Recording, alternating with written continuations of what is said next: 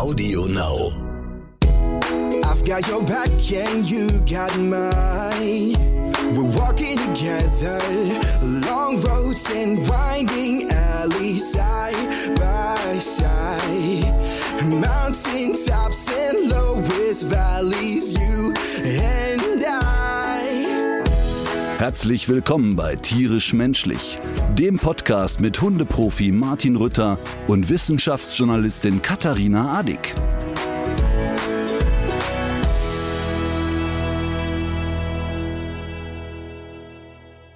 Erste Frage, was war da gestern Abend los?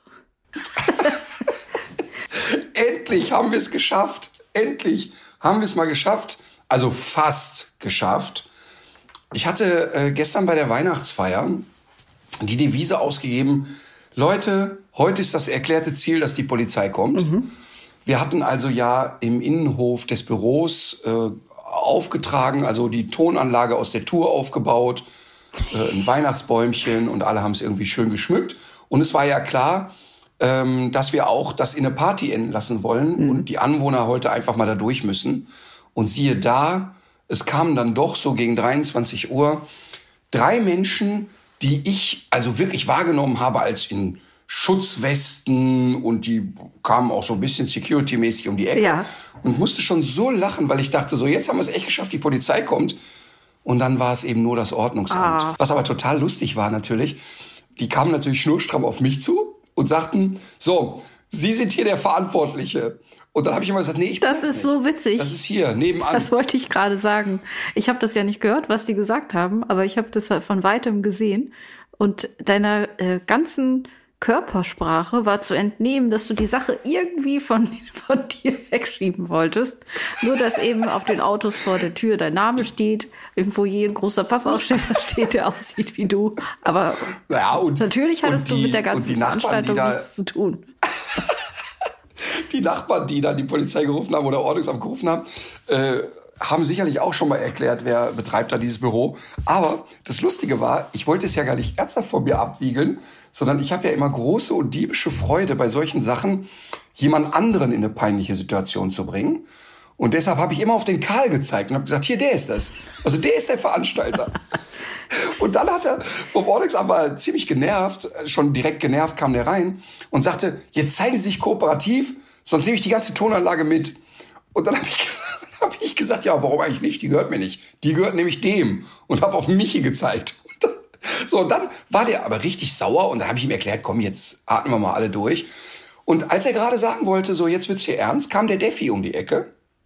Und äh, Defi war ja sozusagen ein Teil des Ganzen, weil wir ja dauernd das Lied von Defi gespielt Und, haben. und er ist auch bekannt Ähm. dafür, Situationen zu deeskalieren. Ne? Ist immer besonnen, bringt nochmal Ruhe in die, in die Sache rein. Eben, wenn man weiß, also wenn einer, sag ich mal, in sich Ja. ruht und auch, ich sag mal so, das sind ja so die Leute, die man an, man denkt an so, Mutter Teresa, Dalai Lama, Detlef Steves, das sind so die, äh, die Reihenfolge. Und dann kam er um die Ecke und ich dachte, ach nein, nein, nein, das ist jetzt ein schlechtes Timing. Und die drei vom Ordnungsamt, oh, da ist ja der Steves. Wie haben sie den denn hierher gekriegt? Was macht der denn hier? Und gingen, als wäre nichts gewesen, dann dem Defi hinterher und erzählten, dass sie immer die Sendung gucken, dass sie ihn lustig finden, hatten dann nichts mehr zu tun zum Thema Lautstärke, wollten nur noch Fotos mit Defi machen. Das war sehr lustig. Ja, und dann sind sie halt dann, die waren ja so ein bisschen, ja, die waren ja nett. Und ähm, dann haben wir uns dann auf Zimmerlautstärke geeinigt und dann sind sie wieder los und haben dann äh, sozusagen eine Telefonnummer von uns bekommen, die sie anrufen könnten, falls der DJ noch mal am Pult abrutscht und es ein bisschen lauter Und wessen Und Telefonnummer dann war sind sie das? dann gegangen. Wir haben Ralfs Nummer angegeben. Ich hatte ja nicht die Handynummer von Frau Klöckner, sonst hätte ich die angegeben. Ah, das wäre eine, das wär eine schöne Idee gewesen, genau. So. Auf jeden Fall, ich kann sagen, dass die Weihnachtsfeier ja ähm, sehr, sehr emotional war, weil wir ja Klaus verabschiedet haben. Die, ich bin mir sicher, dass ziemlich viele Zuhörer jetzt wissen, dass ich von meinem Kameramann rede, der auf der Tour die Kamera macht und der in den letzten 13, 14, 15 Jahren ähm, die ganzen Hundeprofi-Fälle gedreht hat. Und ähm, das war ein sehr wehmütiger Abschied. Ja. Aber er ist ja nicht aus der So, Welt. jetzt- Ihr bleibt Freunde. Ihr werdet weiterhin zusammen Absolut. Skifahren oder was ihr sonst immer so getrieben habt, Genau. Lumumba trinken. Exakt. Ja. Nee, das wird schon so sein. Das ist ja das Schöne, dass wir wirklich, dass sich da über die Zeit also so eine echte Freundschaft entwickelt hat. Also eben nicht so ein, ja, wir hatten gut miteinander zu tun, sondern eine wirkliche Freundschaft. Und trotzdem war es sehr wehmütig. Ja. So, Wir wollten noch ein anderes Thema Vordig. aufgreifen aus der anderen Folge. Und zwar hast du etwas in der letzten Folge gesagt, das offenbar viele missverstanden haben. Es ging äh, um das Thema vegane Ernährung oder auch nicht vegan, jedenfalls so ein bisschen die Art, wie darüber äh, reflektiert wird. Und ich glaube, du hast sowas gesagt, wie dass es früher bei dir zu Hause niemanden gab, der das irgendwie reflektiert hätte. Und das ist doch einige Male ganz grob missverstanden worden. Ja, genau. Ich habe ja schon mehrmals betont, dass ich aus einem Haushalt komme, der bildungsfern war und meine Eltern, ähm, sag ich mal, auch nicht bildungsinteressiert waren. Und das ist ja gar nicht abwertend gemeint, sondern einfach nur realistisch dargestellt. Die haben beide eben keinerlei Schulbildung gehabt und haben sich aber auch nicht sonderlich für die Geschehnisse dieser Welt interessiert. Und jetzt muss man auch mal sagen, als die junge Menschen waren, da hat man über Massentierhaltung nicht nachgedacht. Und ich habe auch nicht gesagt und, und denke auch gar nicht so, dass jemand äh, Abitur braucht, um klug zu sein. Ganz im Gegenteil. Ähm, ich bin ja sehr verwoben mit äh, vielen Freunden aus meiner Kindheit und habe sehr, äh, sag ich mal, auch enge Verbindungen zu Menschen, die einen ganz anderen Lebensweg haben als ich. Und vor allen Dingen bin ich ja großer Bekenner der Handwerkszunft. Und ich kenne so viele unfassbar dumme und verblödete Abiturienten und so unfassbar viele sehr, sehr kluge Menschen ohne Schulabschluss. Also das heißt, was ich meinte mit, also ich habe ja nicht zum Ausdruck bringen wollen, jemand, der sich vegan ernährt, ist gebildet, jemand, der sich nicht vegan ernährt, ist verblödet. Das äh, habe ich weder gesagt, noch habe ich das gedacht. Ich finde nur, dass man äh, durchaus sagen kann, dass es Menschen gibt, die sich eben für nichts interessieren und einfach immer in ihrer eigenen Bubble sind, egal ob die in der Bubble äh, von Nobelpreisverdächtigen Menschen sind oder von Menschen, die äh, keine Ahnung was machen. Und das wollte ich zum Ausdruck bringen, dass ich finde, dass es äh, für mich sehr ermüdend ist, wenn Menschen nicht offen sind und nicht sich für neue Dinge interessieren. Und ich bin wirklich jemand, der sehr hinterfragt, was er macht und wie er durch die Welt geht.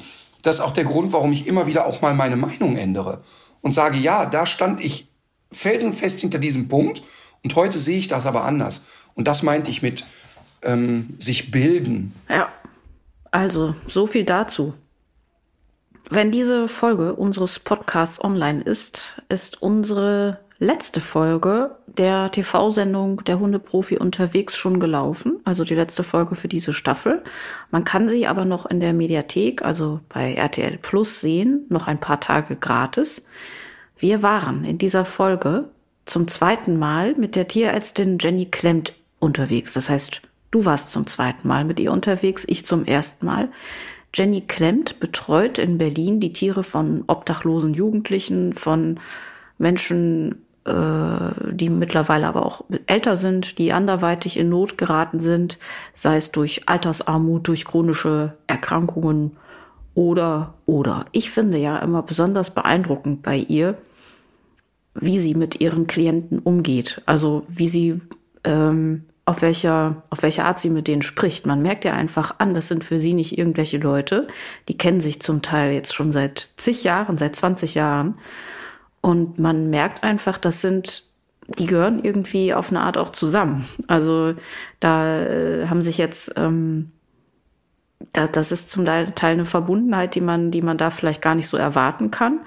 Und sie hat auch eine sehr eigene und äh, beeindruckende Art, auch mit problematischen Klienten umzugehen, weil sie da immer ein sehr gutes Maß hat zwischen Verständnis, aber auch einer totalen Klarheit. Also sie stellt dann eben klare Regeln auf und ist auch immer die Anwältin des jeweiligen Tieres, was dann da zu ihr mit in die Sprechstunde kommt. Und eine Sache, das knüpft so ein bisschen an das Thema von, von eben an, finde ich bei ihr auch, fand ich bei ihr ganz beeindruckend. Das war noch ein O-Ton aus der, aus der letzten Episode, als sie so erzählte, dass sie sich am Anfang gar nicht vorstellen konnte, mit was für Defiziten manche Leute rumlaufen. Ähm, das sind so Sachen wie, dass man dem anderen nicht in die Augen gucken kann oder dass man ähm, dass man immer meint, wenn man sich durchsetzen muss, muss man direkt schreien. Also so Dinge, die man einer normalen Sozialisierung äh, einfach so mitbekommt, ohne dass man sogar, ohne dass man überhaupt merkt, dass man sie lernt, die ganz viele dieser Menschen, die da zu ihr in die Sprechstunde kommen, nicht haben. Und das ist natürlich eine Wahnsinnshypothek fürs ganze Leben. Also, äh, du hast äh, ganz viel über sie gesagt und, und alles davon ist total richtig. Und man muss sich äh, immer wieder vor Augen halten, die hat mit Menschen zu tun, die nie Strukturen gelernt haben. Die äh, meisten von den Menschen, die dort auf der Straße leben oder die in, in Einrichtungen untergebracht sind, haben in ihrer Kindheit schon nicht erlebt, dass sich jemand aufrichtig und mit wirklicher Herzenswärme um sie gekümmert haben, weil viele von denen eben die klassische Geschichte haben, die Eltern konnten es schon nicht und die Eltern waren schon überfordert.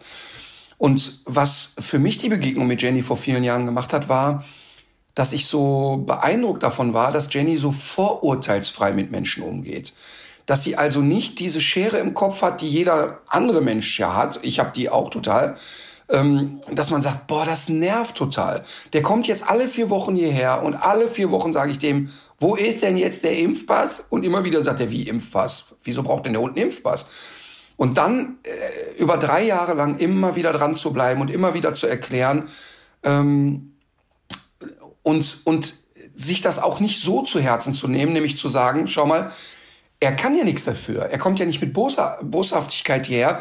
Er hat das nie gelernt und ich kann vielleicht einen Mini-Teil dazu beitragen, dass er Strukturen lernt. Ähm, das fand ich sehr, sehr beeindruckend und finde das auch jetzt noch beeindruckend. Und das ist auch der Grund, warum die Patienten von ihr, die Leute, die Menschen, die zu ihr kommen, auch so ganz respektvoll mit ihr umgehen. Also die, die, die setzt ja auch so klare Grenzen. Die sagt ja auch ganz klar, pass auf, Freunde, bis hierhin und nicht weiter. Das musst du können und wenn du das nicht kannst, helfe ich dir auch nicht. Ähm, und sie passt das sehr individuell an und ist da ja viel mehr als Tierärztin. Sie ist ja Social Workerin, sie ist äh, Therapeutin, sie ist äh, Psychologin für die Menschen. Und ich bewundere das total, dass ein Mensch, der so viel Kapazität hat wie sie, auch in ihrem Leben auf so viel verzichtet für ihren Beruf. Denn sie ist ja rund um die Uhr im Kopf damit beschäftigt. Sie kann das ja nicht abstellen und sie könnte es sich einfacher machen im Leben und mehr Geld verdienen, ähm, einen vielleicht viel leichteren Job annehmen und so weiter. Und sie hat da irgendwie einen Weg, der sie auch nicht loslässt. Ja. Das Ziel ist ja tatsächlich auch über die Tiere so ein bisschen an die Menschen ranzukommen und denen vielleicht auch wieder so ein bisschen so in den Tritt zu verhelfen.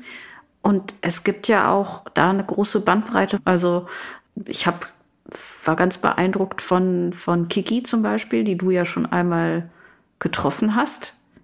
Du warst ja auch sehr überrascht. Kiki hat mich zum Heulen gebracht beim letzten Mal. Ja. Ja, Kiki ist, ähm, das kann man ja wirklich auch erzählen, weil wir haben sie ja in der ersten Folge und auch jetzt wieder gezeigt. Kiki ist eine junge Frau, die ähm, schon damals äh, mich sehr gefesselt hat. Sie war, sie kam mit Hunden und sie war ganz verunsichert und sie konnte wirklich, sie stand da, sie machte sich einen Knoten in die Beine, guckte nur auf den Boden, sagte ja, nein, das war's. Ähm, und ich, ich kam an sie überhaupt nicht ran an dem Tag. Und bei bei Jenny hatte ich das Gefühl, sie kommt an die ran, aber die haben so eine Ebene, die nicht über Sprache funktioniert. Also da war auch kein ausuferndes Gespräch zwischen den beiden, sondern irgendwie hatten die aber sowas. Und als ähm, Kiki damals wegging, habe ich gesagt, Mensch, das ist so schade um diesen Menschen. Und, und die Jenny sagte aber immer, ja, wart mal, wart mal, die braucht vielleicht noch Zeit und so. Ne? So, und jetzt trifft man die, sag was, sieben Jahre später, ich weiß nicht wie lange, fünf oder sie, ja, sieben Jahre später. Und dann steht die da, ähm, ist eine total erwachsene Frau geworden, die so mit einem offenen Gesicht durch die Welt läuft, hat damals, als ich sie getroffen habe, hat sie ja gesagt, ach, irgendwann versuche ich mal meinen Realabschluss nachzumachen. Den hat sie gemacht. Dann hat sie Abitur nachgeholt, hat jetzt eine Ausbildung äh, gemacht als Tierarzthelferin und ist wirklich ein ganz anderer Mensch. Die kam um die Ecke und die war buff, ganz offen, ähm, arbeitet in einer Tierarztpraxis und managt da vorne an der Rezeption irgendwie alles und ist ein total wertvoller Bestandteil und hat auch eine Arbeitsstelle gefunden, wo sie ganz offen über ihre Lebensgeschichte reden konnte und sagen konnte, wie ihr Lebensweg war und was sie alles durchgemacht hat und was sie auch alles für einen Scheiß gebaut hat. Und das war für mich so emotional, dass ich ja da wieder ein bisschen heulen musste, aber so emotional, dass du so einen Menschen triffst und denkst, wow, was ist da passiert dadurch, dass andere Menschen diesen Menschen nicht aufgegeben haben? Und das ist ja eigentlich großartig, dass man sieht, ähm, dranbleiben kann wirklich viel bewirken. Ja.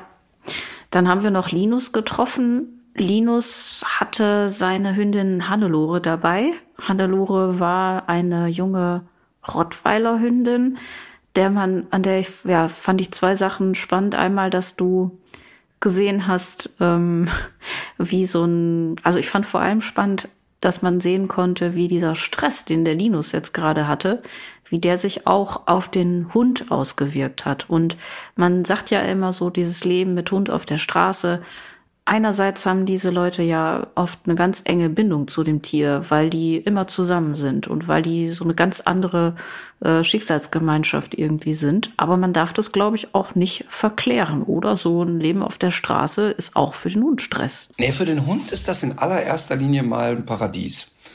Ähm, also das muss man wirklich sagen. Also den Hunden geht's äh, bei den Obdachlosen erstmal saumäßig gut, weil die eigentlich im Grunde die symbiotischste Verbindung haben, die man nur haben kann. Die brauchen sich total. Und ähm, das spüren die Hunde sehr.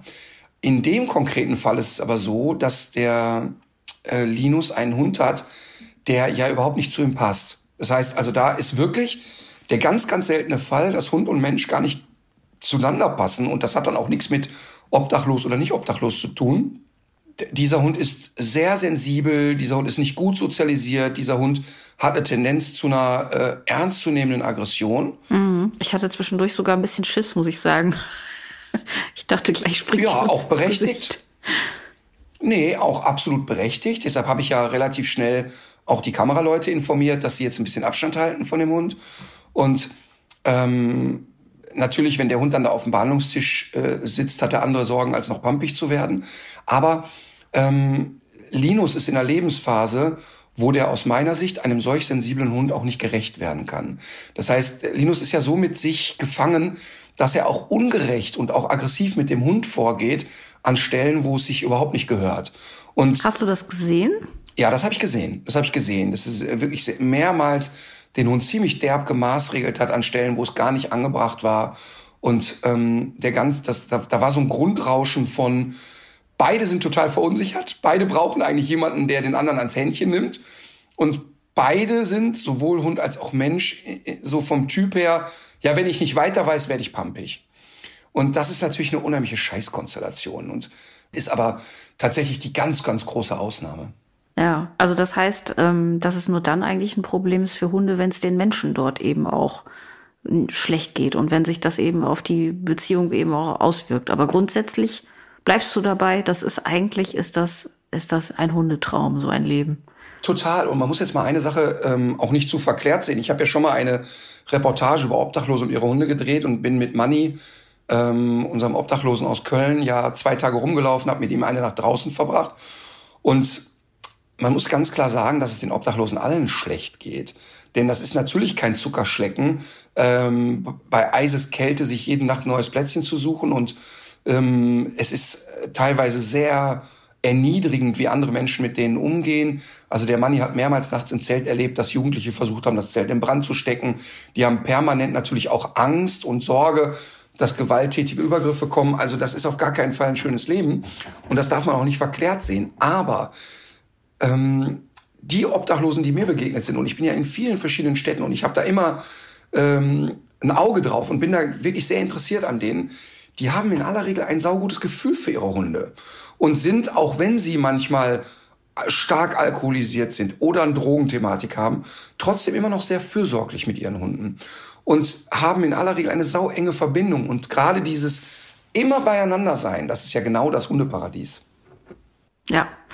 Und dann haben wir noch jemanden getroffen, das fand ich auch ganz beeindruckend. Das war ein junger Mann, der noch gar nicht so lange hier ist. Der ist aus Syrien geflüchtet und der hatte einen kleinen deutschen Schäferhund-Welpen dabei. Ist, ist ein, ein ganz besonderer Typ, der ähm, ist noch nicht lange in Deutschland, ist, glaube ich, aus Syrien geflohen, spricht aber saugut Deutsch nach den paar Jahren, die er erst hier ist ähm, also wirklich beeindruckend. Und dem hat man sofort angesehen, dass der auch anders ist als das Klientel, was Jenny sonst irgendwie hat. Der war sehr gepflegt, sehr auf sein Äußeres bedacht, hat sehr äh, klare Strukturen gehabt und kam so um die Ecke geflattert. Ja, ich arbeite hier in so einem äh, Landschaftsbau, finde ich irgendwie cool, aber eines Tages werde ich Hundetrainer. Und hat dann diese junge Schäferhündin gehabt. Ich denke mal, dass die vier, fünf Monate alt war. Dieser Hund konnte schon einiges. Und das Spannende war, dass Shadi auch schon so ein gutes Gefühl für Grunderziehung hatte und so eine ganz gute Intuition auch für den Hund hatte. Also wirklich vorzeigemäßig. Und du hast ein Video bekommen von, von äh, Jenny noch. Ja. Was, äh, ach so, das wirst du demnächst posten, aber du willst noch nicht sagen, was das ist, oder? Also, Jenny hat ja selber Hunde und Jenny hat auch einen sehr natürlichen Umgang mit ihren Hunden. Und die Hunde ähm, passen sich auch dem Lebensrhythmus von Jenny wirklich toll an. Aber sie ist natürlich jetzt auch nicht diejenige, die den Hunden irgendwie tausend Sachen beibringt und ist jetzt auch nicht so beim Thema Erziehung so ganz weit vorn. Ähm, ist ja auch klar, ist auch nicht ihr. Ich weiß noch, dass die das war das erste eigentlich, dass die Hunde sich an, dem, an der ersten Station erstmal in alle Richtungen verstreut haben. Ja, ja. Und erstmal so ihr Ding Ja, genau. Haben. Die sind dann halt sehr eigenständig, so diese Hunde. Ne? Ähm, und ähm, Jenny ist ziemlich beeindruckt, dass Charlie da so dranbleibt und, und Training macht. Aber sie hat mir ein Video geschickt, wo er den Hund, und das ist für so einen jungen Hund natürlich schnell lernbar, aber für viele Menschen sehr beeindruckend, dass er dem Hund also beibringt, wenn ihm ein Leckerchen vor die Nase fällt, dass er nicht dran geht und erst Blickkontakt zu Shadi aufnimmt und dann auf ein Signal hin da dran kann. Und das hat, ähm, das hat sie mir geschickt und hat gesagt, also sie soll mir schön, also sie sollte mir schöne Grüße von Shadi äh, zeigen. Und er wollte nochmal dokumentieren, dass er also jetzt sich durchaus bewogen fühlt, Trainer zu werden eines Tages. Und das finde ich natürlich ja. ganz toll. Ja, cool. Ja. Aber das ist natürlich auch ein großes Thema für Leute, die mit Hunden auf der Straße leben, dass die nicht die ganze Scheiße fressen, die da rumliegt. Das sind ja auch überall Sterben gewesen. Das war auch zwischendurch bei unserem Dreh ja kurz mal so eine etwas heiklere Situation. Also das ist ja auch ein vernünftiger Trick, den er das, dabei Total, hat. das ist ein Riesenthema, darauf zu achten, dass der nicht alles auffrisst unterwegs. Ähm, was ich aber übrigens diesmal bei dem Treffen mit Jenny ähm, für mich sehr beklemmend fand, und das war vor sieben Jahren nicht so, also ich habe das zumindest nicht so wahrgenommen, dass auch jetzt inzwischen einige Leute bei ihr in Behandlung sind, die in Altersarmut gekommen sind, die also als alte Menschen ähm, so wenig Rente bekommen, dass sie im Grunde das Haustier kaum noch zum Tierarzt bringen können. Und auch die sind jetzt äh, sozusagen in diesem Versorgungstopf, dass ähm, Jenny die mit behandeln darf. Und das ist natürlich auf eine Art ganz schön, aber auf eine andere Art fand ich das sehr bedrückend, als die ältere Dame da um die Ecke gewatschelt kam. Ähm, und auch da war es ja schön, dass Jenny sofort mit ihr plauderte und was macht die Hüfte und ähm, die kennt die dann alle und hat zu allen so einen persönlichen Kontakt. Aber eigentlich bedrückend, dass wir in einem derart reichen Land leben, dass Menschen, die ähm, 40 Jahre lang brav arbeiten waren, am Ende ihres Lebens eine so geringe Rente haben, dass sie am 20. eigentlich kaum noch in der Lage sind, einkaufen zu gehen. Das ist eigentlich beschämend für unser Land.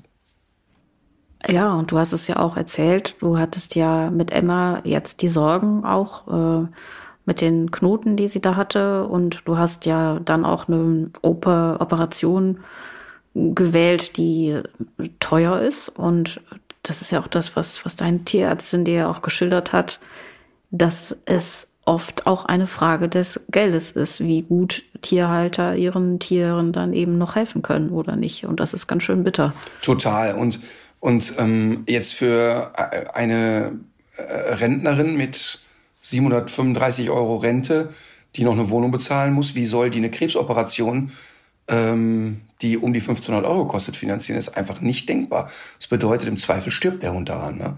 Ähm, und das ist jetzt vielleicht auch noch so ein Extremthema, aber wenn du, keine Ahnung, 800 Euro im Monat zur Verfügung hast, musst die Miete zahlen.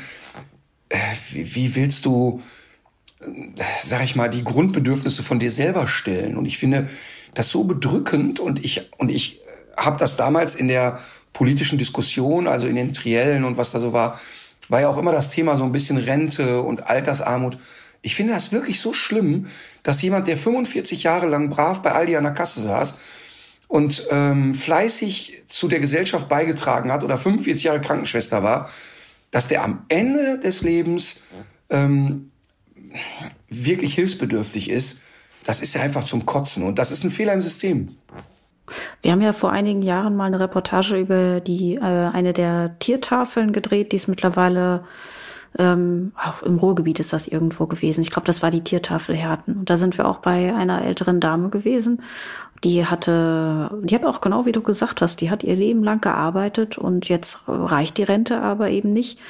Und das hat zur Folge, dass die für ihre Tiere, das war so ein kleiner Mischlingsrüde und ein paar Vögel und noch eine Katze, aber jetzt weit entfernt von Animal Hoarding oder so, total verantwortungsbewusst. Aber die hat am Anfang des Monats hat die erstmal ausgerechnet, wie viel Futter braucht sie für die Tiere. Dann hat sie das gekauft und mit dem Rest es hat sie versucht, eben über die Runden zu kommen. Und das heißt eben auch, dass man dann eben mal ein paar Tage Brötchen mit Margarine isst, weil für nichts anderes da ist. Und auf die Frage, ähm, ja, Brötchen, übrigens, Brötchen geht ja schon nicht. Ne? Brötchen ist schon zu teuer. Weil? Ja, ist zu teuer. Ein einzelnes Brötchen. Äh, für zwei einzelne Brötchen kriegst du ein äh, eingepacktes fertig äh, Brot 500 Gramm Schwarzbrot für. Also ein Brötchen kannst du da vergessen an der Stelle. Ja, das hatte sie mir so erzählt, ne? Das hat sie wirklich so beschrieben und auch auf die Frage, ob sie, ähm, ob was, äh, ja, sie meinte dann irgendwie, sie, sie würde sich manchmal auch mal was gönnen, also dann vielleicht mal eine Bratwurst essen. Und das war ihre Vorstellung von Luxus. Ich fand es auch wirklich sehr beschämend und bitter, aber so ist es und umso besser ist es dann, dass es solche Dienste gibt wie die Tiertafel, bei der wir damals gewesen sind, oder eben Jenny. Und äh, bei Jenny hat sich ja in den letzten sieben Jahren noch was getan. Sie hat ja durch eine recht großzügige Einzelspende hat, war sie in der Lage, ihr recht marodes Gefährt äh, umzurüsten. Ich glaube, ihr hattet bei dem ersten Dreh auch immer Schwierigkeiten, weil das Ding einfach abgesoffen also, ist. Also man muss sich ja so vorstellen, die ist also für die Menschen, die das jetzt nicht so einschätzen können, die ist mit einer mobilen Tierarztpraxis unterwegs. Das ist also ein großer Transporter und hinten drin ist ein Behandlungstisch und Licht und alle medizinischen Versorgungen. Und als wir vor sieben Jahren unterwegs waren, da war die mit dem Auto unterwegs, da musst du dir vorstellen, das war kurz davor, wie so in Filmen aus den 20er Jahren, wo man vorne in den Motor noch eine Kurbel gesteckt hat und so dreimal kurbeln musste, dass wir fahren konnten. Also wirklich mehr als grenzwertig, die Klapperkiste.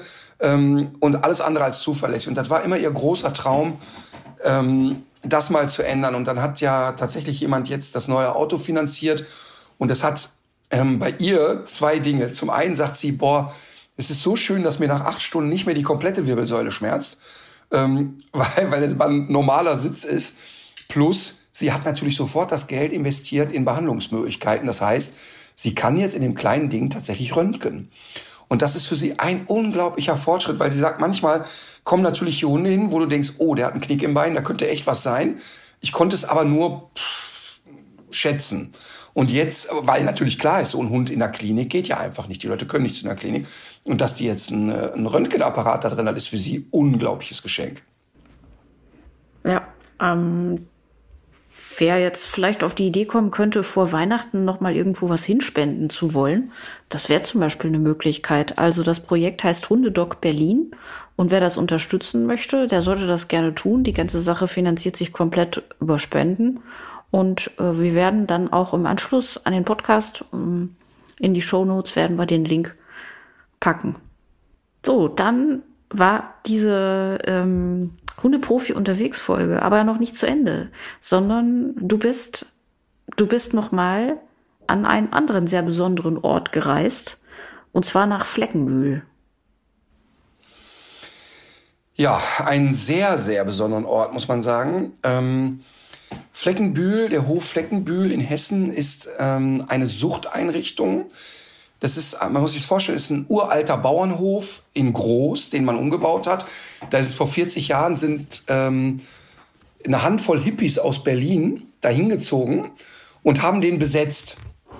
Und äh, das war, das waren äh, drogenabhängige Hippies, die ähm, den ganzen Tag auf LSD durch die Gegend äh, geflötet sind und gesagt, ja, dann ist ja vielleicht noch schöner, wenn eine Kuh uns begegnet im Zustand. Und haben aber für sich entschieden, wir gehen jetzt raus aufs Land und beenden unsere Drogenkarriere. Und haben das auch durchgezogen, haben dann das Ding da umgebaut und haben aufgrund dessen, dass sie da auf dem Land leben, sich selbst versorgen mussten, ähm, sehr viel über sich selber gelernt und haben angefangen zu sagen, lass uns doch mehrere Menschen hier aufnehmen. Und irgendwann entstand das Konzept Fleckenbühl, das da heißt, jeder ähm, Drogen- oder Alkoholerkrankte Mensch kann dort aufgenommen werden. Und das muss man einmal kurz sagen, wenn man heute sich als Alkoholiker oder Junkie einen Therapieplatz wünscht, hat man den eben nicht sofort. Das heißt, die Leute müssen teilweise ein Jahr auf einen Therapieplatz warten.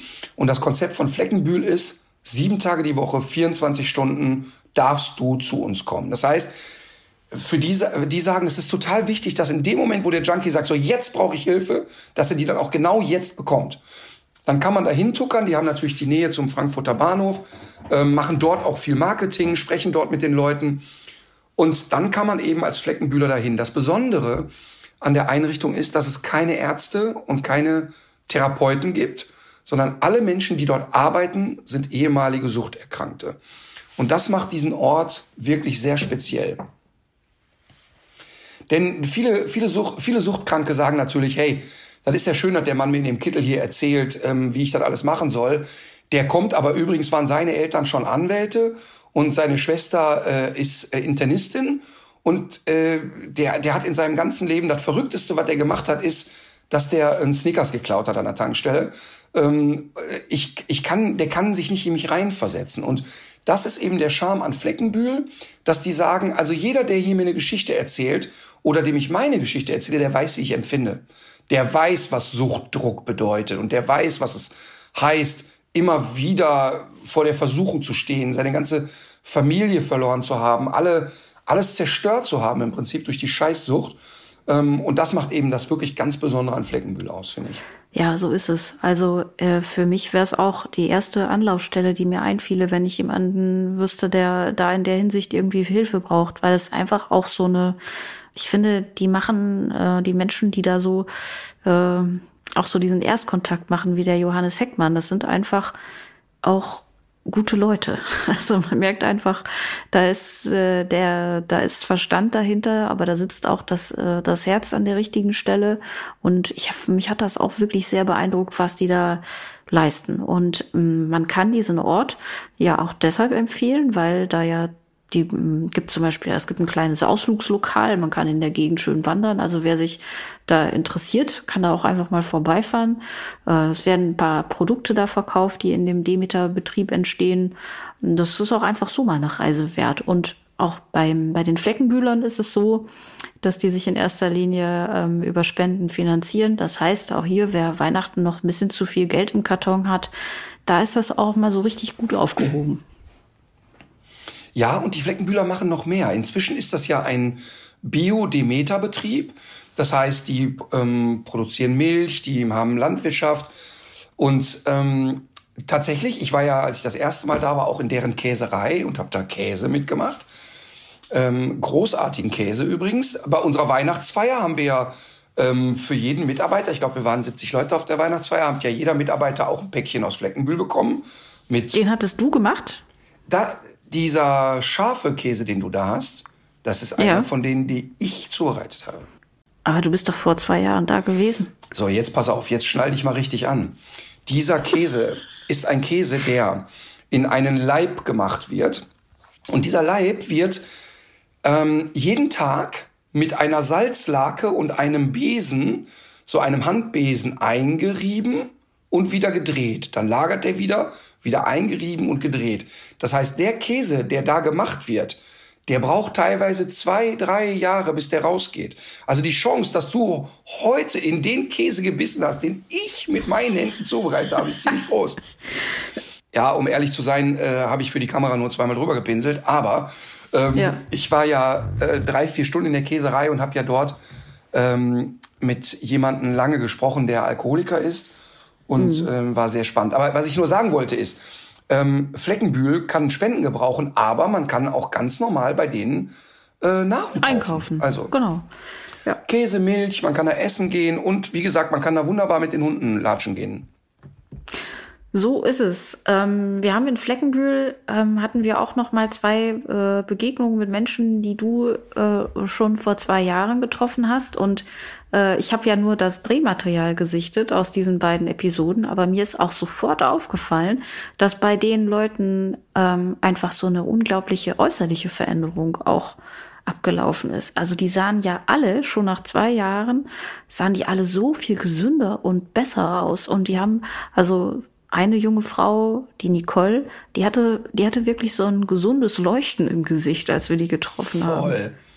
Voll. Ich habe jetzt wieder Gänsehaut, wenn du davon erzählst, denn man muss sich das ja so vorstellen. Die Leute kommen dahin, viele von denen sind schon als ganz junge Menschen schwer suchterkrankt. Also die schon mit acht, neun, zehn kiffen, sich Crystal Meth reinhauen und was nicht alles.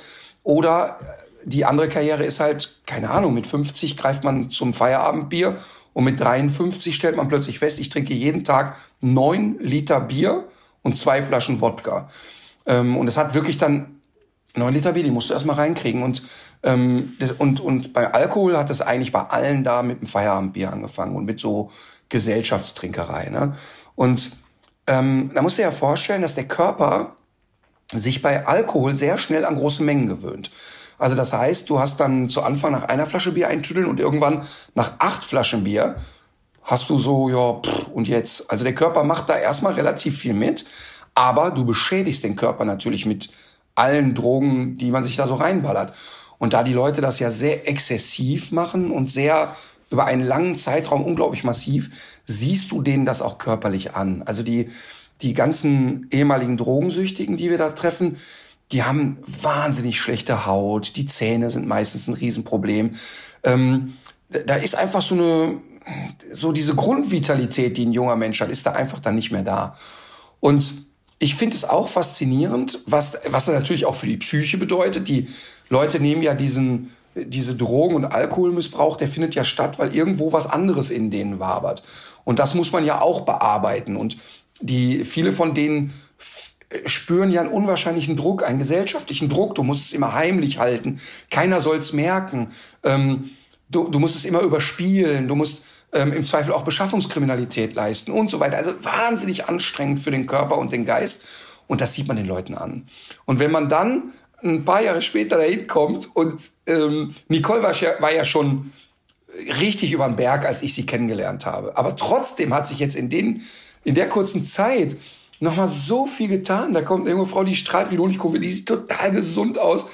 Ähm, das ist so richtig schön. Und das ist dann auch so, wo man sagt, boah, wow, wie wichtig sind solche Einrichtungen und wie, wie, wie, wie verrückt es eigentlich ist, was ein Mensch dann auch noch leisten kann. Denn die Leistung, die dahinter steht, ich finde das besonders bei Alkoholismus so unfassbar, weil Weißt du, wenn du jetzt heroinabhängig bist, das ist auch alles scheiße. Aber wenn du dich dann entscheidest, ich gehe da raus und da hast mal so ein paar Jahre geschafft, dann musst du ja, um an Heroin zu kommen, erstmal wieder wohin gehen, um es zu besorgen. Und die Kacke mit Alkohol ist, sie ist immer präsent. Sie ist immer präsent. Und wir leben in einer Gesellschaft, wo du dich ja schon fast rechtfertigen musst, wenn du nicht Alkohol trinkst. Ne? Also wenn du sitzt irgendwo bei einem Geschäftsessen, du sitzt privat, gestern auf einer Weihnachtsfeier, natürlich wurde auch Alkohol getrunken. In unserem Fall ist es ja so, dass natürlich viel mehr nicht alkoholische Getränke angeboten werden als alkoholische, aber natürlich trinkt man da auch etwas. Und und das ist ja für den Ex-Alkoholiker so unglaublich schwer, weil das immer greifbar hat. Du läufst nicht durch den Supermarkt und da gibt's ein Crystal Meth und ein Heroinregal. Aber ein Alkoholregal gibt's da. Und da, deshalb finde ich das so bewundernswert, wenn jemand, egal aus welcher Sucht, ob es Spielsucht ist, ob es was auch immer, wenn jemand da die Kurve kratzt, ich bin echt ehrfürchtig davor, weil es so schwer ist und so viel Eigendisziplin erfordert. Und der Ansatz ist ja in Fleckenbühl auch nicht die Sucht zu überwinden, sondern mit der Sucht leben zu lernen. Das ist ja das, was uns alle erzählt haben. Das wird immer bleiben. Das ist das Erste, was man lernen muss. Und das ist ja das, genau was du sagst. Das ist ja das, das ist ja dann umso schlimmer, wenn es eben Alkohol ist, weil es sobald man dann auch in diese Außenwelt wieder eintritt, wenn man aus Fleckenbühl rausgeht, das wird ja irgendwann so sein für jeden, ähm, dann wird es eben, das ist so ein richtiger äh, Härtetest dann die ersten Wochen und Monate. Und das sind ja auch ganz, das sind ja auch ganz sensible Phasen dann, ähm, in denen sich möglicherweise auch entscheidet, ob man, ob man es denn schafft oder nicht. Und wir haben aber auch eine Frau kennengelernt, die Marita, auch sehr äh, als eine sehr tragende Rolle gespielt jetzt in Fleckenbühl zieht jetzt aus, hat ein tolles Jobangebot bekommen und nicht zuletzt auch durch ihre Rolle, die sie äh, auf Fleckenbühl gespielt hat. Aber sie hat uns ja auch erzählt, dass sie tatsächlich 13 Jahre sauber war, bis sie beim Aufräumen eine kleine, äh, einen kleinen Rest von einer Tablette gefunden hat und sofort ging es wieder bergab.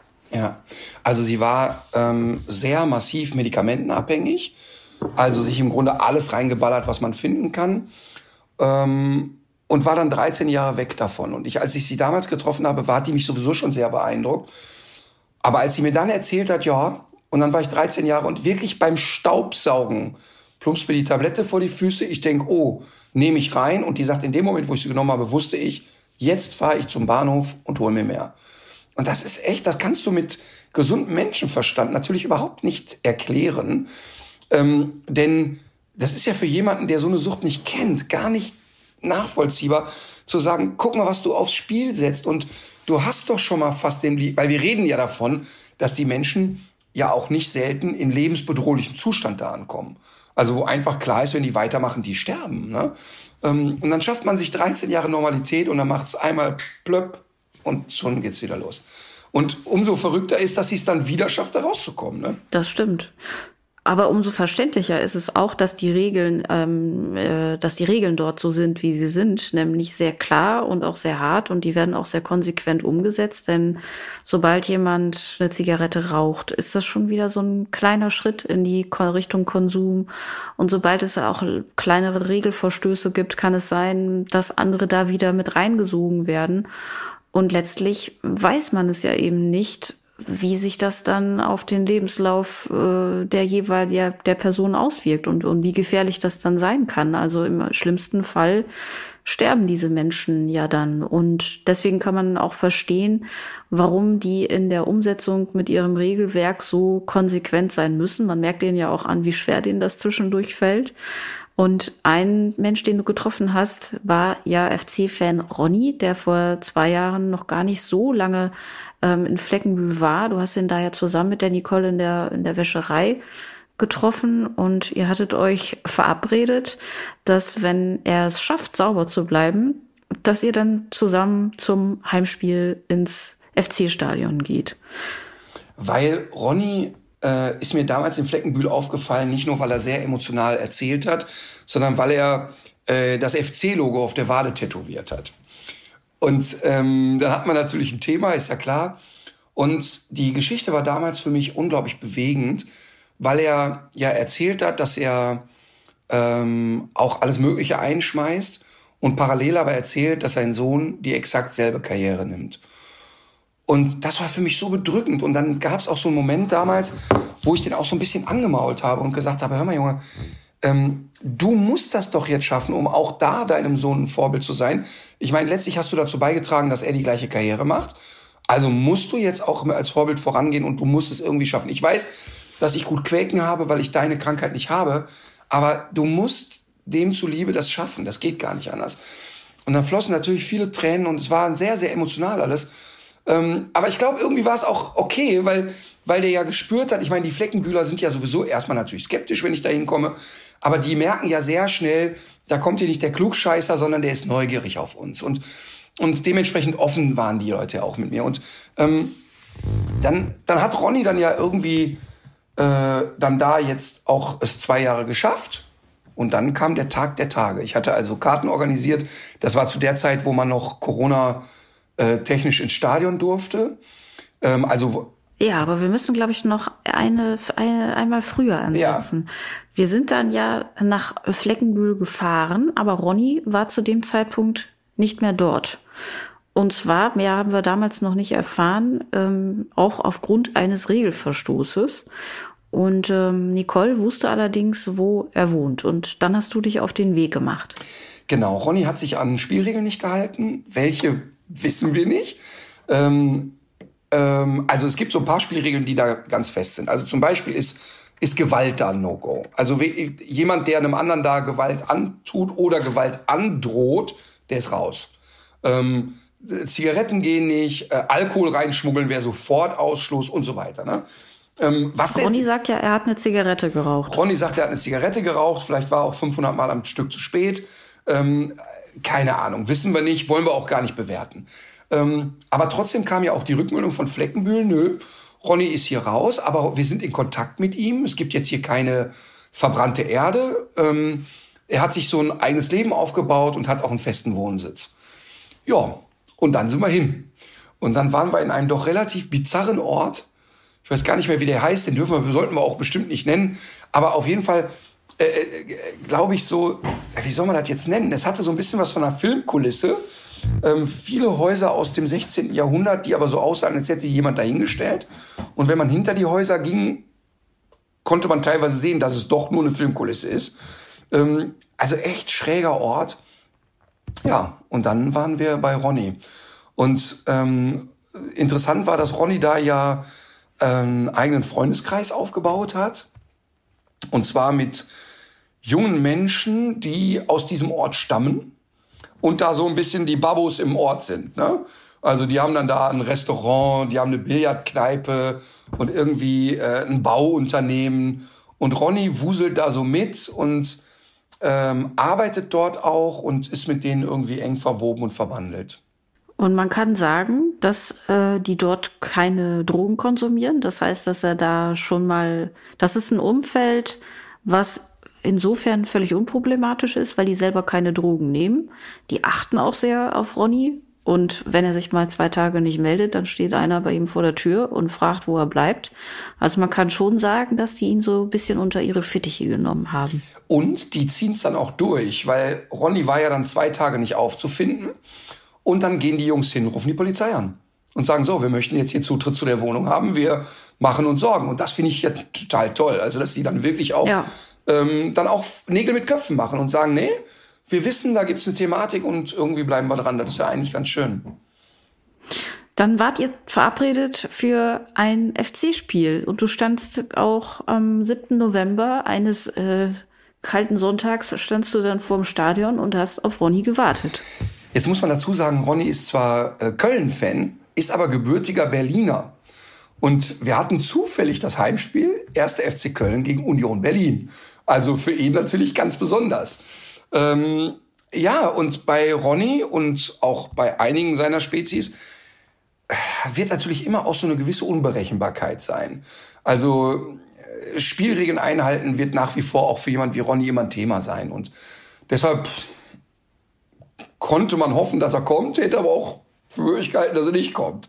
Ähm, wir hatten aber ja einen kleinen Deal, der da hieß, pass auf, du musst drogenfrei sein und ähm, haben gesagt, wir möchten, dass du einen Drogentest mach, machst. Das hat er angeboten, von sich aus. Ne? Genau. Ne? Und ähm, als wir dann da standen, habe ich ihm ja gesagt, pass mal auf, ähm, ich bin nicht dein Lehrer und du bist kein Schulkind und irgendwie lass mal den Drogentest in der Hosentasche, mich interessiert das eigentlich nicht.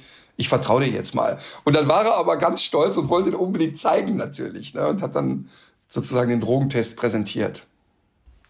Ja, und das war, glaube ich, für ihn war das ein besonderer Moment da im Stadion. Ja, was, Man kann sich das noch ansehen. Ja, was aber für ihn natürlich ähm, noch besonderer war, ich hatte ja Lukas Podolski, ohne dass er es wusste. Ähm, also Poldi natürlich die Galionsfigur, die Ikone in Köln. Ne? Also der ist wirklich auf einer Ebene mit dem Dom und Willi Milovic. Ähm, äh, Poldi darum gebeten, hey komm, kannst du mir ein Video schicken ähm, und eine Grußbotschaft an Ronny? Und das hat Poldi auch gemacht. Äh, da muss man ja wirklich sagen, für sowas ist Poldi dann immer auch sofort da und hat ihm dann eine persönliche Grußbotschaft geschickt, so sinngemäß, hey Ronny, finde ich super und bleib dran, Junge, und jetzt aber drei Punkte für den FC. Und das hat den Ronny natürlich. Hat er sich schon sehr gefreut. Hat, er hat geweint, ne? hat ja. sich total gefreut darüber. Er hat sich die Tränen mit dem FC-Schal getrocknet. So, schöneres Bild geht's sogar. Und vor allen Dingen, dann sind wir ja, das ja. dürfen wir ja auch nicht verschweigen, dann sind wir rein und dann hat direkt der FC nach ein paar Minuten eins so geführt.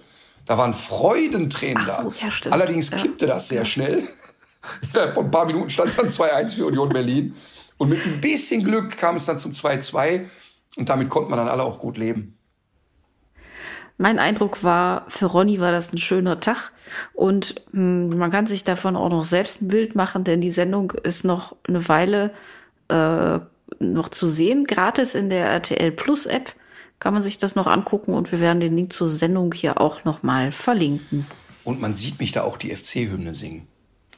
Ja, das stimmt, aber da hat mir so ein bisschen die Leidenschaft gefehlt, muss ich sagen. Ja. Ich habe das nicht gespürt. Nee, also bei der Hymne habe ich große Leidenschaft, aber wenn jemand mit mir ins Fußballstadion geht und mich nicht kennt, der glaubt ja, ähm, dass ich mit offenen Augen eingeschlafen bin. Ähm, weil ich ja. bin ja jetzt nicht so. Ich habe dich selten so teilnahmslos gesehen. Ja, nee, das wirkt teilnahmslos, aber es ist nicht so. Ich guck nur Fußball so ein bisschen mit anderen Augen. Also ich bin jetzt nicht jemand, der aufspringt bei einem Tor oder der, ja, bei einem Tor vielleicht noch, aber der sich so aufregt und echauffiert. Und es kann bei mir mal passieren, dass ähm, an der Eckfahne zwei Spieler den Ball haben und ich gucke aber auf die andere Seite des Stadions und sag mir, hä, warum läuft der auf Außen denn jetzt nicht weiter rein? Also, das heißt, ich bin dann eher so analytisch und gar nicht so, yeah, hip, hip, hurra. Also, da, also ich hatte zweimal, ich hatte wirklich zweimal wirklich so, dass ich den Tränen nah war beim Fußball. Das war einmal 1990, als die deutsche Fußballnationalmannschaft äh, Weltmeister wurde. Und zwar deshalb, weil die ja im Prinzip angekündigt mit einer Gurkentruppe losgefahren sind und da einfach die Bude auseinandergenommen haben. Das war wirklich sehr bewegend für mich. Da war ich 20 Jahre alt und habe ja selber noch gespielt und ähm, da kann man ja von Lothar Matthäus halten, was man will, aber als Fußballer, das vergessen die Leute ja in Deutschland. Lothar Matthäus war in den 90er Jahren international auf einem Level wie heute Leute wie Ronaldo und Messi. Also das war Ach, echt? Ab, der Weltfußballer des Jahres. Und war der. nicht inflationsbereinigt, weil nein. die auch alle besser geworden sind, sondern wirklich auch oh nein. absolut. Oh nein. Und da kann ich dir, da kann ich dir noch ein, äh, eine Geschichte zu erzählen. Sebastian Hellmann, Sportreporter, Sportmoderator von Sky, ähm, der hat mir erzählt, der ist viel mit Lothar Matthäus unterwegs und der sagt, bei den aktuellen Fußballern heute, international, wenn die Lothar Matthäus sehen, kriegen die Schnappatmung. Das heißt, der sagt, du musst dir vorstellen, wir sitzen im, im Spielerhotel von Barcelona und essen dazu Abend bei einem Champions League Halbfinale und einer der Spieler entdeckt Lothar Matthäus und wie ein Lauffeuer steht die komplette Mannschaft von Barcelona, also ne, von den heutigen Spielern Barcelona und stellen sich wie Schuljungen bei denen an den Tisch und machen mit Lothar ein Foto. Also den Ruf hat er in der Fußballwelt. Also wir haben immer im Kopf, ja, das ist der, der fünf junge Frauen geheiratet hat, aber ähm, der als, als Sportler, das vergessen die Deutschen ja immer, das ist genau das Boris Becker-Phänomen. Man muss, man darf nicht vergessen, was diese Leute sportlich und als Leistungssportler geleistet haben, ist spektakulär. Und 1990, äh, da, das Schlüsselding war damals, oh Gott, jetzt haben wir schon wahrscheinlich alle äh, jungen Menschen verloren, aber 1990 spielten die Deutschen in der Vorrunde gegen Jugoslawien, das hieß damals noch so, und Lothar Matthäus nahm sich den Ball an der Mittellinie, rannte los und schoss den Torwart mit durchs Tor. Also wirklich unfassbar einfach. Und da hatte ich wirklich Gänsehaut, äh, wirklich, wirklich Gänsehaut. Und das zweite Mal hatte ich Gänsehaut beim Fußball 2014, als die Deutschen Weltmeister wurden, weil ich da schon sehr eng mit Toni befreundet war. Und das für mich. Toni Polster. Äh, nee, Toni Seiler, der Skiläufer, der auch unter anderem Fußballweltmeister war, äh, Toni Groß.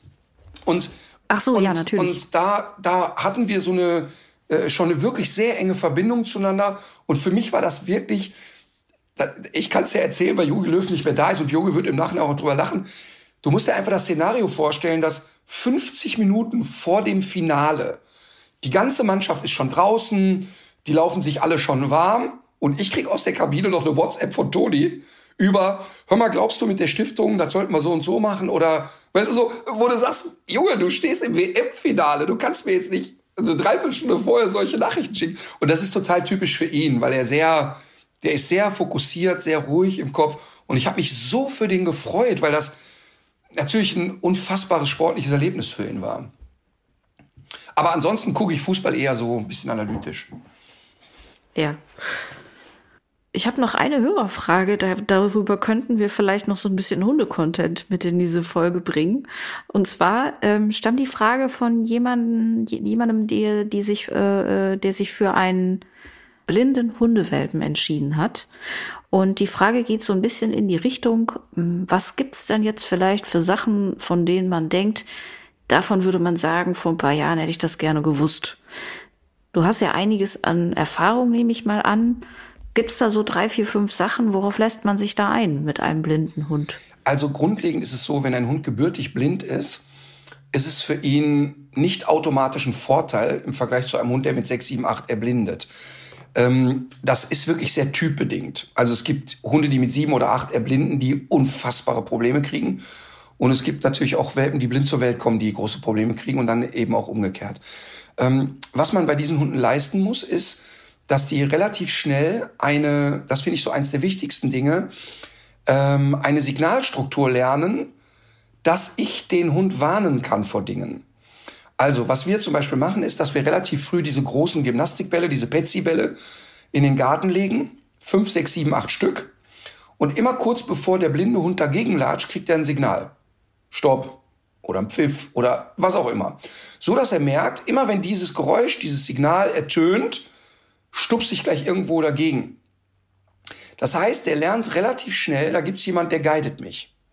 Und ich kann dadurch unheimlich frei sein. Also wenn ich durch die Gegend renne, kann ich frei rennen, bis dieser Pfiff kommt oder bis dieses Signal kommt. Und das gibt den Hunden, äh, so habe ich jedenfalls in der Erfahrung gesammelt, sehr viel Sicherheit, dass die plötzlich doch dann wieder auch äh, freier rumlaufen können. Und, und der nächste Punkt ist natürlich, man muss diese Hunde vor anderen wild gewordenen Hundehaltern schützen. Denn natürlich kann der verrückte Hundehalter im Park, der meint, er müsste seinen Hund zu jedem anderen brettern lassen. Äh, das ist ja die schlimmste Unsitte, die es so untereinander gibt. Aber für einen Hund, der nicht sehen kann, ist es noch schlimmer, denn ähm, die Menschen glauben immer, der Hund sei so ein Nasentier und Blindheit wäre gar nicht so schlimm. Erblindung ist für einen Hund die schlimmste Form der Einschränkung, die er haben kann. Denn 95 Prozent der Kommunikation entsteht erstmal über Optik. Also zu gucken, wie steht ein Hund, wie läuft der, wie sieht der aus. Und diesen Teil der Kommunikation hat er ja nicht. Jetzt musst du dir also vorstellen, der läuft durch die Gegend, kann nichts sehen und auf einmal, bums, rennt ein anderer Hund in den Rhein. Obwohl der andere Hund vielleicht schon kommuniziert hatte. Oder schnüffelt einfach hinten an ihm. Und das kann zu totaler Verunsicherung führen. Und deshalb muss man als äh, Halter eines Hundes, der blind ist, wirklich sehr dafür Sorge tragen, den auch abzuschirmen vor anderen Hunden, die ungestüm kommen. Nicht kein Kontakt zu Hunden, aber dass der erste Kontakt ein Hauch langsamer und sanfter passiert, als es im Park üblich ist. Und für einen Hund, der nicht sehen kann, ist es noch wichtiger, dass man ihn an Brustgeschirr und Schleppleine gewöhnt, weil einfach ganz klar ist, bei allem guten Training wirst du nie vermeiden können, dass ein blinder Hund sich in Situationen bringt, die gefährlich sind. Also mal einen, äh, einen Abhang nicht sieht oder solche Geschichten. Und was man so machen kann an Bespaßung, äh, das sind dann wahrscheinlich doch viel so Nasengeschichten auch, ne? Ja, aber auch, ähm, also zum Beispiel kannst du ja mit einem Hund, der nicht gut sieht, trotzdem auch gut Apportiertraining machen.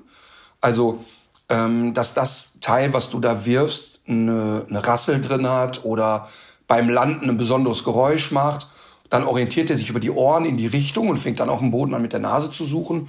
Ähm, natürlich eine Fährte kann man legen ähm, das geht schon. Da kann man viel machen und da muss man auch viel machen. Gut, dann haben wir das auch. Hast du dir einen Tipp des Tages überlegt? Ja, ich habe mir einen Tipp des Tages überlegt, denn ich habe gestern ein sehr langes Telefonat mit ähm, Sascha Schwingel gehabt. Sascha Schwingel ist der Geschäftsführer von Vox. Und ähm, wir beide haben ja für die Massentierreportage jetzt unterschiedlichste Anfragen. Also zum Beispiel hat eine Lehrerin uns geschrieben und gefragt, sie möchte gerne diese Reportage in den Unterricht einbauen und den Kindern ähm, zum Thema Ernährung und zum Thema Tierhaltung in Deutschland gern diese Reportage zeigen. Und die Rechte liegen ja nun mal beim Sender. Und ähm, äh, viele haben uns geschrieben, also wirklich hunderte Menschen haben uns geschrieben, dass die äh, ihre Ernährung überdenken, äh, viele Dinge nicht wussten und so weiter, finde ich ganz spannend. Möchte aber auch noch mal einmal betonen, dass das hier nicht ausartet in äh, wer ist vegan, wer ist Vegetarier, wer ist Fleischesser, das ist eine schwachsinnige Diskussion. Sondern ich wollte das eigentlich gerne ähm, unterstützen, dass du dich so zu so einer Art veganem Hassprediger entwickelst. Mhm. Genau. Ich werde durch die Gegend, Fleisch, du isst doch Fleisch. Übrigens, ich weiß nicht, Hans-Werner Olm, ein Komiker, der tritt auch immer ins Gewand einer älteren Dame. Und da gibt's ein, ein, eine Szene, wo der in ein so ein typisches Oma-Café geht und er ist verkleidet wie so eine Oma aus dem Robot und geht da rein und während die da so alle ihre Schwarzwälder Kirschtorte essen, rennt er da rein und schreit immer Matt, ich brauch Matt, wo ist mein Matt? Und die Leute sind sehr irritiert über sein Verhalten. Was ich aber sagen will ist, ich finde diese militante Diskussion immer scheiße. Und um Gottes Willen möchte ich erst recht hier nicht derjenige sein, der sagt, ihr müsst vegan leben, ihr müsst Vegetarier sein oder sonst was. Ich habe betone das immer wieder, ganze Rinderherden weggegrillt und ich würde auch nie in meinem Leben ausschließen wollen, dass ich nicht irgendwann auch noch mal Fleisch konsumieren würde. Ich weiß das einfach nicht. Und Ähm, Finde aber trotzdem gut, dass wir mit der Massentierreportage echt was angestoßen haben. So, jetzt lange Rede, kurzer Sinn. Ich hatte ein langes Telefonat mit dem Geschäftsführer von Vox, weil ja eigentlich die Folgen von mir eine gewisse Zeit frei erhältlich sind und dann gehen die in den sogenannten Paid-Content-Bereich, wo man dann eine App runterladen muss und in dem Premium-Bereich erst die Folgen sieht. Und Vox hat sich, und das finde ich ganz, ganz toll, entschieden, dass diese Massentierhaltungsreportage für immer in dem Nicht-Bezahlbereich sein wird. Das heißt, mein Tipp des Tages, sich einmal die, einmal die App runterladen, die heißt RTL Plus. Die kostet erstmal nix. Wenn man, was weiß ich, den Bachelor nackt sehen will, dann muss man halt in so eine Bezahlschranke. Aber wenn man unsere Tierreportage sehen will, dann ist man, wenn man unsere Tierreportage sehen möchte, bleibt das tatsächlich gratis. Also empfehle ich die RTL Plus App und ähm, kann dort wirklich viele schöne Sachen auch in einem Bereich finden, der nicht bezahlbar ist, äh, der nicht zu bezahlen ist, nicht bezahlbar ist auch schön, wo man nicht bezahlen muss und unter anderem unsere Tierschutzreportage. Sehr gut. Ich musste jetzt, weil ja das Weihnachtsfest mit großen Schritten auf uns zukommt, äh, musste ich noch mal wieder an das letzte Weihnachtsfest denken und ein mir bekannter Labrador hatte sich dadurch an den sämtlichen Schokoladenvorräten für die gesamte Familie bedient, war für eine ganze Nacht wie auf Koks und auch noch drei Tage später kaum zu gebrauchen und ist eigentlich knapp einer ernst, ernsthafteren Vergiftung entgangen. Und daher mein Tipp nochmal an Weihnachten, was vielleicht ein gutes Versteck ist äh, für Kinder, dass sie es nicht rechtzeitig finden. Das könnte ein weniger gutes Versteck sein für einen Hund. Und wir wissen alle, aber wir denken nicht immer dran, Schokolade ist giftig für Hunde. Also unser Dackel hat ja sich mal eine ganze Packung Champagnertrüffel äh, reingezogen und mit reinziehen meine ich wirklich reinziehen, weil die äh, das nämlich durch eine Manteltasche reingesaugt hat. Also das habe ich ja kürzlich schon mal erzählt von dem Labrador, der das Brötchen durch die Tüte gesiebt hat, sozusagen. Aber das muss auch ein ganz, ganz besonderes kulinarisches Erlebnis gewesen sein. Ähm, soll ich mit meinem Musiktipp weitermachen, bevor du das Sarah Connor Lied raussuchst, was du dir gleich wünschen wirst? So. Ja, ähm, es ist ein Geschenk für dich. Och, ähm, ich glaube, du freust dich wirklich drüber. Das Lied von Tonsteine Scherben ich will ich sein. Jetzt können wir doch, so langsam kommen wir jetzt. Siehste? Habe ich dir eine Freude bereitet? Ja, ja, so langsam äh, habe ich Hoffnung. Das will ich auch noch auf den rechten Pfad bekommen. Also nicht politisch rechts. Ich krieg ja immer so ähm, ganz viel Post, äh, die ich mir nicht selber schreibe zum Thema Musikgeschmack und die diese diese Nachrichten, die sind oft, die haben oft so Formulierungen ähm, so so so zur Solidarisierung, so Formulierungen wie wir Normalen. Ich weiß, dass du Freundinnen bittest, solche Nachrichten zu schicken. Du solltest so. wissen, dass ich keine habe. Okay, du bist dran. so, ich äh, bin bei Danger Dan mit dem Lied Trotzdem. Ach cool. Ja. So, Kein Konfliktpotenzial, fast langweilig. So, pass auf, jetzt müssen wir aber noch eine kleine Ankündigung machen. Denn die nächste Folge, die wir machen, da werden wir mal einen echten Special Guest haben. Ähm, ich freue mich auf diesen Gast extrem, aber ich habe auch ein bisschen Angst, weil ich glaube, dass der in Konstellation mit dir für mich sehr gefährlich sein könnte. Und zwar äh, viele von den Hundeprofi Fans und von den Menschen, die oft zu meinen Shows kommen, kennen den längst und bei meinen Social Media Kanälen. Und zwar ist das mein ältester Freund, also nicht nur weil es der älteste Mensch ist, den ich kenne, sondern auch der Mensch, den ich schon am längsten kenne und nicht zu meiner Familie gehört. Äh, Alex, mein alter Kumpel Alex, wird mit in die Folge kommen und wir werden ähm, ein kleines Silvester-Special machen, wo wir natürlich auch nochmal über, wie kann ich den Hunden helfen zu Silvester reden, aber vor allen Dingen wird Alex äh, ich befürchte, sehr aus dem Nähkästchen plaudern und mal die letzten, ich glaube, dass wir uns über 40 Jahre kennen, äh, Revue passieren lassen und ein paar alte Anekdötchen auspacken. Darauf freue ich mich sehr. Ich habe mir auch zum Anlass entsprechend auch schon veganen Eierlikör äh, besorgt für diesen, für diesen Abend, für diesen bunten Abend, wie ich hoffe. Und wir werden aber auch natürlich ein bisschen äh, Hundethemen in der Folge auch haben, denn Alex züchtet ja mit seiner Frau selbst weiße Schäferhunde zum Beispiel. Ähm, und ja, ja, Alex war ja auch dabei, als alles begann mit dem ganzen Hundetraining und so weiter, das hat er ja äh, von Anfang an alles mitbegleitet und hat auch noch mal eine ganz eigene Perspektive auf diese Zeit. Ja, Alex kann das wirklich auch von außen betrachten. Ähm, wir sollten unter anderem äh, teaser ich schon mal die Geschichte an, wie Alex und ich versucht haben, mit einem Rasenmäher, einem Tennisnetz, Gullideckeln und langen Nägeln eine Wiese zu begradigen. Ähm, diese Geschichte wird Alex auch erzählen. Ähm, und zum Thema, er züchtet äh, weiße Schäferhunde. Ich will es mal vorsichtig formulieren. Er erträgt an der Stelle die Verschrobenheit seiner Frau. Ach so. Also er selber, glaube ich, äh, züchtet nicht. Also. Ach so. Ich glaube, er hält's aus Liebe aus. Verstehe. Ja gut, aber wir werden ja auf jeden Fall irgendwie über diese Tiere sprechen. Das ist zu befürchten. gut. Alles klar. Gut, Leute, in diesem Sinne, legt euch wieder hin. Legt euch wieder hin.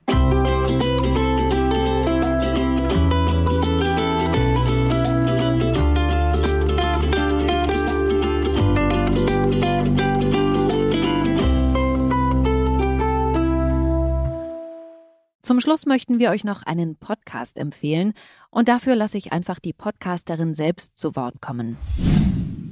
Wir sind Matten, Olaf und Fabio. Unser Podcast heißt Verlängertes Wochenende bei Geosaison. Wir reisen und wir essen wahnsinnig gerne und nehmen euch mit in unsere Lieblingsstädte.